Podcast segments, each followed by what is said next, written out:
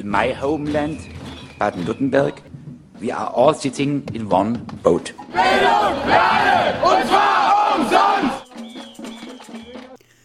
Fokus Südwest, zusammengestellt bei Radio Dreigland, 102,3 MHz Freiburg, am 29. Juni 2023 durch Konrad.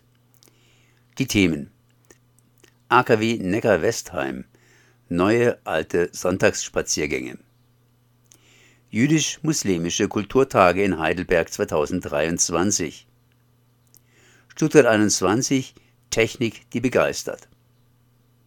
Aufruf für Mut und Zusammenstehen auf dem CSD in Freiburg Ja, Stuttgart 21, da kann man schon beeindruckt sein, hier von diesem großen Loch bzw. den Löchern unter Stuttgart. Und dazu hat das ZDF nun auch eine Dokumentation gemacht. Genauer gesagt, Faszination, Technik. Und ich bin jetzt verbunden mit Werner Sauerborn und der ist gar nicht so von Stuttgart 21 überzeugt. Erstmal herzlich gegrüßt. Ja, guten Morgen. Wir haben ja hier häufiger schon über Stuttgart 21 geredet und die bauen und bauen weiter. In den letzten ja, Wochen sind auch einige Zugunglücke passiert, Gott sei Dank nicht in Stuttgart, aber trotzdem. Und die Kritik an Stuttgart 21, die ist natürlich nah. Aber auf der anderen Seite, man kann ja schon etwas fasziniert sein von dieser Technik, die hier unter Stuttgart eben verbuddelt wird und vor allen Dingen die Menschen, die eben an dieser Technik arbeiten, die sind selbstverständlich von ihrer Arbeit entsprechend überzeugt. Das ZDF hat nun hier eine Dokumentation gemacht und in dieser Dokumentation diese Begeisterung rübergebracht. Sie haben Kritik an der ganzen Geschichte. Ja, also Sie haben völlig recht. Man kann davon begeistert sein. Weniger von dem Loch. Das ist nämlich inzwischen äh, tatsächlich erkennbar als die künftige, äh, zumindest geplante, beabsichtigte ähm, Stuttgart 21 ähm, ähm, ähm, Untergrundbahnhof. Ähm, das Problem, womit wir uns schwer tun, bei aller äh, Berechtigung und Anerkennung der technischen Leistungen, die sich da zeigen, ist, dass das äh, verabsolutiert wird, dass man vor lauter Schwärmen über diesen Bahnhof, das wurde ja in den höchsten Tönen als Kathedrale der Technik und so weiter, diese Kelchstützen sei, seien alles Unikate und man ist begeistert, wie viel Beton und Stahlstreben da äh, eingesetzt wurden und wie viele Kilometer Tunnel man gebaut habe. Bei alledem wird völlig ausgeblendet, was für Probleme mit diesem Projekt verbunden sind, dass im Grunde ein Bahnhof gebaut wird, der am Ende nicht funktionieren wird. Und das äh, ist wirklich schon ein erheblicher Verstoß, nicht nur gegen das Gebot äh, der, ähm, der Ausgewogenheit bei öffentlich-rechtlichen äh, Sendern, sondern das ist auch unfair den Zuschauern und Zuhörern gegenüber, die eigentlich ein ganzes Bild von dem Projekt äh, erwarten dürfen. Wo steht jetzt eigentlich Stuttgart 21 momentan. Ich meine, in dem Film sah es irgendwie so aus, als würde das jetzt ein totaler Durchmarsch werden. Es wird wohl weitergebaut werden und so weiter. Aber wo steht jetzt Stuttgart 21? Also das, was äh, absehbar ist, dass es in irgendeiner Weise zu einem Ende kommen kann äh, und sie prognostizieren Mitte Dezember 2025 würde der Bahnhof in Betrieb genommen werden. Da muss man allerdings erhebliche Fragezeichen stellen, es ist zwar so, dass die Decke dieses Bahnhofs, das äh, überragt ja mit, mit, bis zu acht Metern Höhe noch das, äh, die, den Rosen, das Rosensteingelände und die City. Das ist ja nicht nur ein Untergrundbahnhof, sondern ein Halbtiefbahnhof. Also da ist die Decke drüber gezogen und die Gleise sind gelegt. Die Tunnel sind im äh, die Tunnel in dem bisherigen Stuttgart 21 muss man immer sagen. Es ist ja noch viel mehr geplant. Ähm, die scheinen oder sind überwiegend fertig, aber dass deswegen der Betrieb ab Dezember 25 funktionieren würde, da muss man sehr viele Fragezeichen hinterstellen. Erstmal von der technischen Seite ähm, und dann ähm, ist ähm, also die, die, kann sein, dass sie da einen Zug durchfahren lassen werden, aber dass sozusagen ein ganzer Fahrplan jetzt in diesem System ähm, ähm, in Betrieb genommen werden kann und funktionieren würde, das halten wir für völlig unrealistisch. Und eine ganz große Hürde ist noch nicht genommen. Man hat ja dieses Problem vom Brandschutz. Sie sprachen es eben an. Es hat wieder Tunnelbrände gegeben in Terfen in Österreich. Da hatte man wieder das Glück, dass äh, das an einer leicht erreichbaren Stelle und ein ganz kleiner Brand nur war wenn man äh, hier in Stuttgart äh, es je zu einem Brand kommen sollte und die Wahrscheinlichkeit auf die Jahre bezogen ist ziemlich hoch, dann wird das nicht so glimpflich ausgehen, dann wird das eine ganz dramatische Geschichte mit vielen Toten werden. Also man hat diese ganze Frage des Brandschutzes äh, nie richtig beantwortet ist auf keine Kritik, die wir sehr detailliert mit Gutachten belegt haben, eingegangen und hat immer gesagt, das gucken wir uns an, bevor das in Betrieb genommen wird. Das heißt, bevor 2025 müsste eine Prüfung auf die Funktionsfähigkeit des Brandschutzes erfolgen und die kann, wenn es mit rechtsstaatlichen Dingen zugeht, was bei Stuttgart 21 leider oft nicht der Fall ist, äh, die, die kann einfach nicht äh, ähm, akzeptiert werden. Es kann nicht sein, dass dieser ähm, nicht vorhandene Brandschutz sozusagen als ausreichende Sicherheit äh, akzeptiert wird für die Inbetriebnahme dieses Bahnhofs. Stuttgart 21 ist noch ein Kopfbahnhof. In Deutschland gibt es ja einige Kopfbahnhöfe, die immer noch funktionieren. Da kommt eigentlich keiner auf den Gedanken, hier einen Durchgangsbahnhof zu machen. Oder irre ich mich da? Ist Stuttgart 21 irgendwie da vorbildgebend? Das hat äh, ein bisschen eine historische Entwicklung gegeben. Es gab äh, Anfang der 90er Jahre nach der äh, ersten Bahnreform eine Euphorie. Ich meine, Tunnel bauen ist immer ein lukratives Geschäft, da steckt viel Geld dahinter. Da gibt's äh, ähm, den Tunnelbauer Herrenknecht, einer der weltweit größten, die immer solche Projekte betreiben. Es gibt da auch eine, eine Lobby, internationale Lobby, die solche Tunnelprojekte befördert. Aber ähm, es hat sich im, im, Laufe der Zeit gezeigt, dass eigentlich bahntechnisch das überlegene Konzept der Kopfbahnhof ist äh, und der oberirdische Kopfbahnhof. Und hier geht es ja sozusagen um zwei Verstöße gegen äh, wichtige Prinzipien des Bahnverkehrs. Erstens, Bahnhöfe unter die Erde zu legen, ist erstmal keine gute Idee. Und dann äh, Durchgangsbahnhöfe haben halt den Nachteil, dass es immer über Rolltreppen rauf und runter ähm, umsteigen äh, nur möglich ist. Das heißt, die Laufwege sind viel größer und der Zeitverlust nachdem man nicht mehr umkoppeln muss. Äh, der eine, die eine Lok zieht rein, die andere holt wieder raus. Das ist ja inzwischen längst äh, äh erledigt technisch und seither äh, ist auch kein großer Zeitverlust mehr, in einen Kopfbahnhof reinzufahren, äh, die fünf Minuten die Leute in Ruhe ein, aussteigen und umsteigen zu lassen und dann äh, wieder rauszufahren. Also von daher hat man diese Projekte aufgegeben, außer eben in Stuttgart. Man hat ähnliche Projekte in München vorgehabt, in Frankfurt vorgehabt. Da war es äh, die SPD, die in die andere Richtung tendiert hat. In Stuttgart war es leider die SPD, die das alles mitgemacht hat. Und jetzt stehen wir vor dem Schlamassel. Das heißt, äh, wie geht es bei euch jetzt weiter entsprechend? Ähm, ihr macht einfach weiter so wie bisher oder gibt es da ein paar neuere, neuere Stichpunkte? Ja, es, man muss es schon, äh, wenn man das jetzt von oben anguckt, muss man sagen, es stagniert richtig. Die eine Seite baut äh, äh, unbeirrt von jeder Kritik und äh, unter Verweigerung jeder Diskussion und Kenntnisnahme von kritischen Punkten einfach weiter. Kosten steigen, Risiken steigen, immer mehr Tunnel ist noch ist ja noch lange nicht fertig. Es geht ja jetzt darum, dass alles, was nicht funktioniert, durch Kompensation, durch, durch weitere sogenannte Ergänzungsprojekte, das sind nochmal 47 Kilometer Tunnel, nach unseren Berechnungen nochmal 5,2 Milliarden Kosten, äh, die machen einfach weiter und wir machen auch weiter. Also es gibt weiterhin die Montagsdemos.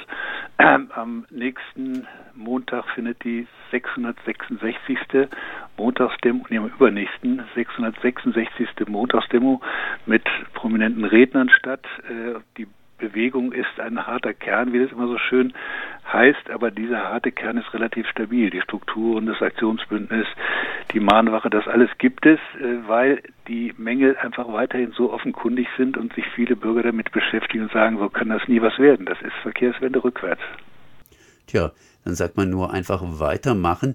Das kann man natürlich auch hier bei einem schönen, technikbegeisterten Film, den äh, ja, die, das ZDF hier gedreht hat, zumindest wer Technikbegeisterung erleben will, der kann sich den Film anschauen.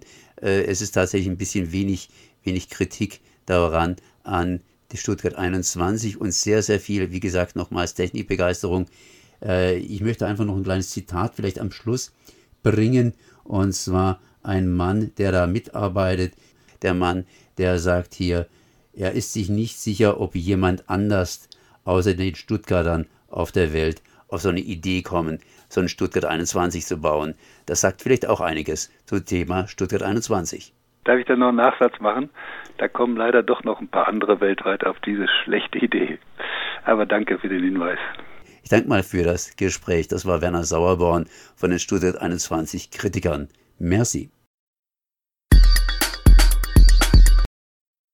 Können Sie uns nochmal die Idee hinter den jüdisch-muslimischen Kulturtagen vorstellen? Naja, wir haben äh, in, in Deutschland ja eine Situation, wo es einfach sehr viel Diskurs um äh, Musliminnen und Jüdinnen gibt und äh, auch häufig davon ausgegangen wird, dass jüdische Menschen und muslimische Menschen irgendwie in einem besonders schwierigen Verhältnis zueinander stehen und die gesellschaftliche Realität sieht aber ganz anders aus. Beide Communities haben sehr viel miteinander gemeinsam. Beide Communities verbindet ganz viel und beide Communities schaffen auch spannende Kulturprojekte und künstlerische Formate und das möchten wir sichtbar machen und erfahrbar und diskutierbar. Die jüdisch-muslimischen Kulturtage finden ja immer unter einem abwechselnden Motto statt oder einem wechselnden Motto. Welches ist es denn dieses Jahr? Äh, wir haben dieses Jahr tatsächlich überhaupt kein ganz klares Motto. Es ist auch nicht unbedingt unser Anspruch, dass da immer ein eindeutiges Motto drüber stehen muss. Das ergibt sich manchmal daraus, wenn ähm, Diskurse einfach sehr prägend sind. Aber was uns in diesem Jahr besonders wichtig war, ist, dass wir tatsächlich die Communities vor Ort auch einbinden. Also hier in Heidelberg und auch weiter in der Rhein-Neckar-Region. Und da haben wir bereits bei der Planung dieses Jahr die Communities mit einbezogen. Wir hatten Community Labs, wo Menschen aus den Communities vor Ort zusammengekommen sind und uns Input gegeben haben.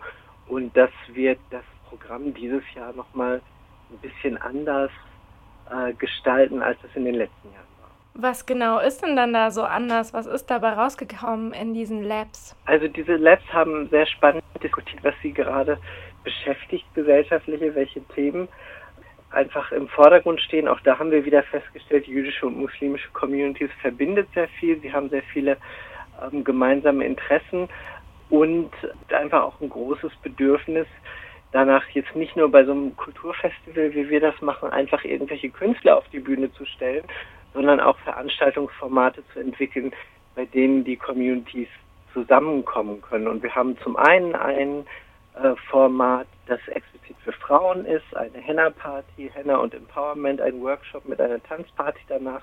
Und dann haben wir nochmal ein Format, wo es um gemeinsam Kochen, gemeinsam Essen und auch Geschichten zum Kochen und Essen erzählen geht. Und haben die Menschen sich aus der Community heraus irgendwas gewünscht, was sie sehr verwundert hat? Nee, eigentlich verwundert kann ich nicht unbedingt sagen. Ich meine, ich bin ja selbst auch muslimisch positioniert. Ich bin Teil der Communities, die Diskurse, die die, die Menschen bewegen, die bewegen mich ja zum großen Teil auch. Es war nur tatsächlich sehr, sehr, sehr interessant zu sehen, dass, dass, dass wir eben, also wie schon erwähnt, bei den beiden Communities wieder mal sehr viele Überschneidungen haben. Ich habe eine Frage zur Überschneidung, nämlich, also es gibt ja Menschen, die identifizieren sich aufgrund ihrer Herkunft mit einer jüdischen Identität, aber sie sind gleichzeitig nicht unbedingt religiös. Gibt es so eine Art Konzept oder Identität auch bei Musliminnen? Ja, absolut. Denn äh, muslimisch sein ist in unserer Gesellschaft auch einfach was sehr rassifiziertes. Also Menschen werden diskriminiert, weil sie als muslimisch gelesen werden ganz unabhängig davon, ob sie nun gläubig sind oder praktizierend sind. Ähm, sehr viele Menschen in den, in den letzten Jahren haben auch das Muslimischsein als kulturelle Identität entdeckt, eben aufgrund dieser Erfahrungen. Und äh, das ist auch eben etwas, was wir unser, in unserem Festival abbilden wollen. Also für uns ist es äh, ist, ist jetzt die Religiosität sowohl der der jüdischen KünstlerInnen als auch der muslimischen KünstlerInnen nicht das Ausschlaggebende, sondern Menschen, die in irgendeiner Art und Weise jüdisch oder muslimisch positioniert sind oder es eventuell auch erfahren, als jüdisch und oder muslimisch positioniert gelesen zu werden. Ich kenne es nur aus einem internationalen Diskurs, aber nicht aus einer deutschen Debattenkultur. Aber ja, natürlich glaube, ist es. Das ist auch nicht so, ne? Also ich glaube tatsächlich, das wird nicht viel reflektiert in der öffentlichen Debatte, ganz ehrlich.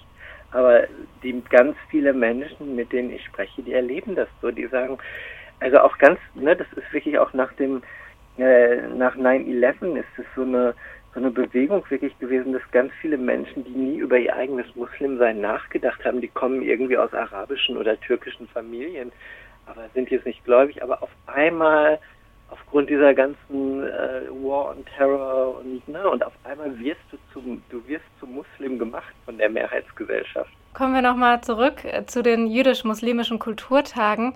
Sie haben schon angesprochen, es gibt auch Programme, an denen die Menschen eingeladen sind, mitzumachen und mehr so Community-Veranstaltungen.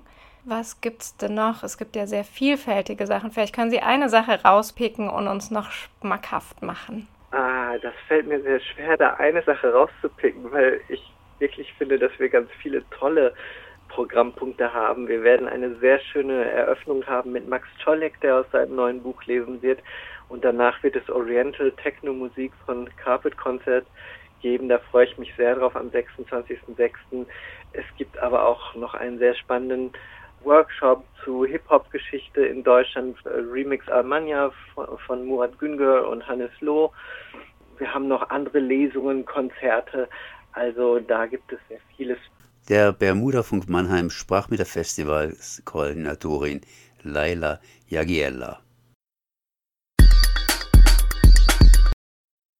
AKW aus Radioaktivität lässt sich nicht abschalten und das wird wohl auch der Grund sein, weshalb die in Neckar-Westheim einfach weitermachen und entsprechend die Sonntagsspaziergänge wieder aufgenommen haben. Ich bin jetzt verbunden mit Herbert Würth vom Aktionsbündnis. Erstmal herzlich gegrüßt. Ja, hallo, viele Grüße nach Freiburg. Aktionsbündnis ist gut. Was für ein Aktionsbündnis ist denn das? Neckar-Westheim ist ja jetzt abgeschaltet, also Aktionsbündnis Neckar-Westheim abschalten geht ja wohl so direkt nicht mehr. Nein, also sagen wir, ich muss dazu sagen, wir haben einen komplizierten Namen, der 1996 entstanden ist und aus den Castor-Transporten raus ist unsere Initiative dann entstanden mit dem Namen Aktionsbündnis Castor Widerstand Neckar-Westheim. Äh, Atomaus hatten wir jetzt natürlich am 15. April auch hier in Neckar-Westheim. Atomaus freuen wir uns, ist auch, denke ich, ein großer Erfolg der bundesweiten Anti-AKW-Bewegung nach jahrzehntelangem Widerstand dass endlich die letzten drei AKWs abgeschaltet wurden. Aber was uns noch stark beschäftigt ist, es kann jetzt zwar zum Glück kein Supergau mehr im laufenden Betrieb stattfinden, aber sowohl im AKW wie vor allen Dingen in den Kastoren hat es noch sehr viel Radioaktivität, die noch für viele Hunderte und Tausende von Jahren strahlen wird. Und auch der Abrissmüll in Neckarwestheim, äh, des AKW Block 2 hat ca. 800.000 Tonnen Abrissmüll. Der Block 1, der bereits im Rückbau sich befindet, hat ca. 380.000 Tonnen. Und das soll über Freimessen dann sehr viel Material, das dann auch eine bestimmte geringe Menge Radioaktivität enthält, verteilt werden. Und das ist das, weshalb wir gesagt haben, wir machen weiterhin Sonntagsspaziergänge. In, jetzt ein vor der Sommerpause, dann auch im Herbst weiter und werden es auch im nächsten Jahr 2024 weiterführen, um das Thema Atom und vor allen Dingen auch das Thema Energiewende immer aktuell auch darstellen und äh, unsere Sonntagsspaziergänge auch in der Öffentlichkeit dann zu präsentieren. Das heißt, die Sonntagsspaziergänge sind nicht mehr das, was sie früher mal waren, sondern haben einen etwas anderen Themen, Themenschwerpunkt, zum Beispiel AKW Rückbau in Neckar-Westheim. Und der kann natürlich nur dann stattfinden, wenn Neckar-Westheim abgestaltet ist. Und Neckar-Westheim ist jetzt abgeschaltet. Wie weit ist Neckar-Westheim inzwischen zurückgebaut? Also am Block 2, der am 15. April abgeschaltet wurde, da hat sich sozusagen noch gar nichts getan, sondern da ist, wie in allen anderen AKWs, das Thema, dass in dem Kühlbecken im Reaktorkern befinden sich noch mehrere hundert der hochradioaktiven Brennelemente und die müssen noch für mindestens vier bis sechs Jahre dort auch laufend gekühlt werden. Und erst dann kann äh, der Rückbau vom Block 2 beginnen. Der Block 1, der läuft bereits und da ist viel Gemauschel dabei. Also äh, es gibt keine konkreten Informationen, wohin dann die Materialien kommen. Und das ist eines der Themen. Und dann haben wir auch die Situation in Neckarwestheim, dass beim Rückbau dann äh, Material anfällt, das radioaktiv belastet ist und das soll dann bearbeitet werden und durch Freimessen, also sprich, wenn es unterhalb von bestimmten Grenzwerten ist, soll das dann auch unkontrolliert verteilt werden. Und vor allen Dingen beschäftigt uns auch die Frage der Kastoren. Also wir haben hier in Neckarwestheim zwei Tunnelröhren. Neckarwestheim liegt im Steinbruch. Und in den Tunnelröhren sind momentan schon 92 Kastoren. Das werden mindestens 120. Und das Ganze, was jetzt Langzeitlagerung betrifft, ist bundesweit vollkommen unklar. Da hat jetzt auch die zuständige Behörde BGE den neuen Zeitfahrplan veröffentlicht, dass vielleicht erst 2046 oder gar erst 2068 dann eine Frage diskutiert werden kann, wo ist eventuell ein tiefengeologisches Lager möglich. Und das alles sind die Themen, die man versucht, auch hier in Baden-Württemberg, im grün regierten Ländle, äh, unter den Teppich zu kehren, was die Gefahren angeht. Und wir sehen als unsere Aufgabe an, das öffentlich präsent weiter zu präsentieren. Das ist auf jeden Fall ein wichtiges Thema oder andersrum ausgedrückt ein sehr, sehr langes Thema. Und wie beim Kaugummi, wenn man länger drauf rumkaut, ähm, hat er keinen so richtigen Geschmack mehr. Aber äh, der kommt wieder. Und äh, ja, das heißt, ihr seht hier die Gefahren vor allen Dingen darin, dass Neckar-Westheim praktisch in Vergessenheit gerät und auch die Kastoren, die da in diesem Zwischenlager, sage ich mal, äh, entgelagert werden, da tatsächlich irgendwie eventuell ein Endlager finden können. Ja, dass die auf jeden Fall, also steht jetzt schon fest, sowohl in Neckar-Westheim wie bei den anderen 15 sogenannten Standortlagern, die sind ja genehmigt, äh, also ab den Standorten bis 2046 hier in Neckar-Westheim. Und die werden aber deutlich länger hier sein. Äh, und da besteht die Gefahr, dass irgendwann, also in einem Jahrzehnt oder in mehreren Jahrzehnten, dann die radioaktive Haltbarkeit von diesen Kastoren nicht mehr gewährleistet ist. Und das wäre dann sozusagen der Supergau im Kleinen, wenn aus Kastoren dann Radioaktivität austritt. Weil dann müssen genau dieselben Evakuierungen stattfinden, wie wenn ein großer Störfall in einer, in einer Atomanlage dann wäre. Und das äh, negiert man momentan aber von allen zuständigen Behörden, auch äh, von Landes- wie auch von bundesweiten Behörden. Es gibt ja die bundesweite Arbeitsgruppe RAG Atommüll, die da äh, auch sich zweimal im Jahr bundesweit trifft. Und auch deshalb ist unsere Aufgabe da, von uns als Aktionsbündnis weiter mitzuarbeiten und das ganze Thema dann auch bundesweit koordiniert politisch zu präsentieren zu Anti-AKW-Hochzeiten hat die Anti-AKW-Bewegung sehr viel Zulauf gehabt. Jetzt ist praktisch, ja, sind die AKWs abgeschaltet. Äh, ich nehme mal an, dass einfach die Aufmerksamkeit sich jetzt auf andere, andere Schwerpunkte lagert und weg ist ein bisschen vom, vom äh, AKW-Thema. Stimmt das? Ja, also äh, was jetzt direkt noch das Thema Atom angeht, beschäftigt uns als Aktionsbündnis natürlich auch die Frage, allem noch der EU-Taxonomie, die wir für ein Unding halten, das grüne Label für Atom und Gas, wo vor allem in Frankreich und andere Länder dann jetzt noch viele Millionen oder gar Milliarden für neue Atomkraftwerke haben möchten. Äh, nächstes Jahr haben wir Europawahl und da müssen wir auf jeden Fall politisch präsent sein und das dann auch äh, dagegen auch protestieren. Wir haben auch noch die Kernforschungszentren, also bei uns auch in Karlsruhe, und das andere ist, wir haben als zweites Standbein von uns als Aktionsbündnis schon seit Jahrzehnten auch die weitere Energiewende. Und auch hier ist es dringend notwendig, gegenzusteuern. Also die Energiewende hat es zwar diese Woche wieder berichtet, mehr wie 50 Prozent Nettostromerzeugung inzwischen erreicht. Aber die Pläne der Ampelregierung im Hintergrund Putins Krieg in der Ukraine bedeuten, dass man jetzt Flüssiggas für 20 bis 30 Jahre im größten Umfang über zwölf Terminals importieren möchte. Es gibt ein 40 Milliarden Programm für Wasserstoff, der auch vorwiegend aus Afrika, aus afrikanischen Ländern importiert werden soll. Und das alles äh, ist kontra zur dezentralen, regenerativen Energiewende, wie wir sie eigentlich wollen. Und das thematisieren wir auch mit unseren Rundbriefen bei unseren Sonntagsspaziergängen. Ich will noch zur Frage zurück, zu, äh, zurückkommen. Das heißt, inwiefern interessieren sich die Menschen jetzt noch direkt für Atom? Ich meine, was du gerade eben genannt hast, hängt ja alles mit Atomenergie zusammen, entweder direkt oder indirekt. etc. etc. Aber seid ihr jetzt da ein bisschen im Windschatten oder nicht im Windschatten, sondern eher im Schatten praktisch der Aufmerksamkeit, obwohl die Themen, die du angesprochen hast, hier eigentlich ganz aktuell sind? Ja, das spüren wir schon eigentlich seit dem letzten Jahr. Also es stand ja fest, dass zuerst Ende letzten Jahres die AKWs abgeschaltet werden sollen mit Strickbetrieb dann Ende April.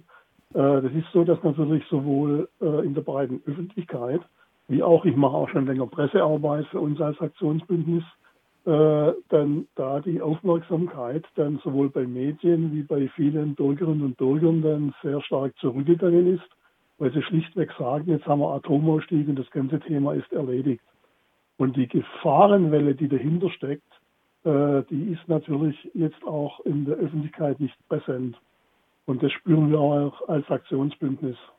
Äh, wir sehen das jetzt so, dass wir aber trotzdem jetzt im kleineren Rahmen äh, dann weitermachen, sowohl die Themen Atom beleuchten, wie aber vor allen Dingen auch bei uns in Baden-Württemberg aber ja sozusagen, was die Energiewende angeht, trotz grün geführter Regierung, immer noch bei der Windenergie das Schlusslicht. Aber bei uns im Kreis Ludwigsburg steht nur ein einziges Windrad äh, bis jetzt. Und da sind wir auch in Kontakt, äh, dass hier Bürgerenergie entsteht, also sozusagen auch die Energiewende, wieder von unten, was Wind, vor allem auch was Photovoltaik angeht, dann hier, äh, ich sag's mal, politisch angeschuckt wird, wo wir dann auch ein bisschen einen kleinen Beitrag dazu leisten können. So, Herbert Würth, Pressesprecher vom Aktionsbündnis, Castor praktisch. Und äh, es geht weiter mit Sonntagsspaziergängen am 2. Juli um 14 Uhr Wanderparkplatz, schöne Aussicht zwischen Kirchheim und Neckar-Westheim. Und äh, ja, das heißt, das Thema Atom wird uns nicht loslassen und am Thema Atom hängen noch sehr, sehr viele andere Sachen ganz einfach dran. Ich danke auf jeden Fall mal für das Gespräch. Ja, danke auch. Aufruf für Mut und Zusammenstehen auf dem CSD in Freiburg. Liebe Queers, liebe alle, die ihr heute da seid. Wir alle haben in den letzten Wochen, Monaten, Jahren von queerfeindlicher Gewalt gehört oder sie am eigenen Leib erfahren und es wurde schon einiges dazu gesagt heute. Es ist unmöglich für uns, dem auszuweichen. Gerade deshalb möchte ich jetzt nicht wieder all das aufzählen, was schmerzt. Das hier soll Mut machen, ein Lied auf die Solidarität sein. Schau dich um. Schau, die vielen wunderbaren Menschen um dich rum. Du bist nicht allein, wir sind viele und wir werden immer mehr sein. Wir sind verschieden und genau das ist unsere Macht. Gemeinsam haben wir schon so viel auf den Weg gebracht. Ich danke allen, die seit Jahrzehnten schon hier stehen und allen, die wir heute zum ersten Mal hier sehen.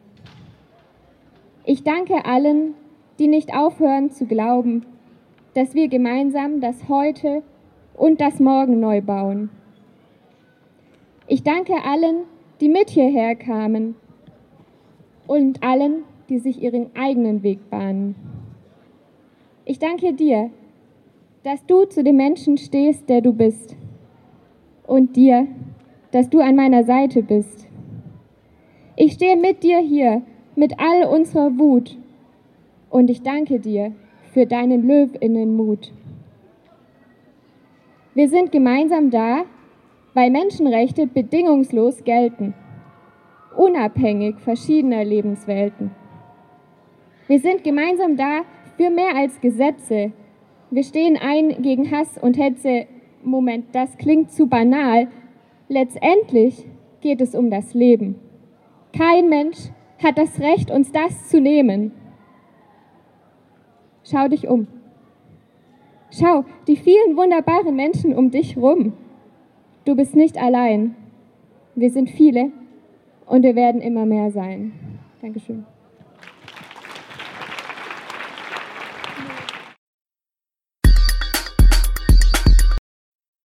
Das war Fokus Südwest zusammengestellt bei Radio Dreikland 102,3 MHz Freiburg am 29. Juni 2023 durch Konrad. Und zwar umsonst! Wir werden uns in der gesamten Region mit den Mitteln des gewaltfreien Widerstandes zur Wehr setzen. Das kann's ja wohl nicht sein. Nein! Fokus Südwest. Nachrichten von links unten.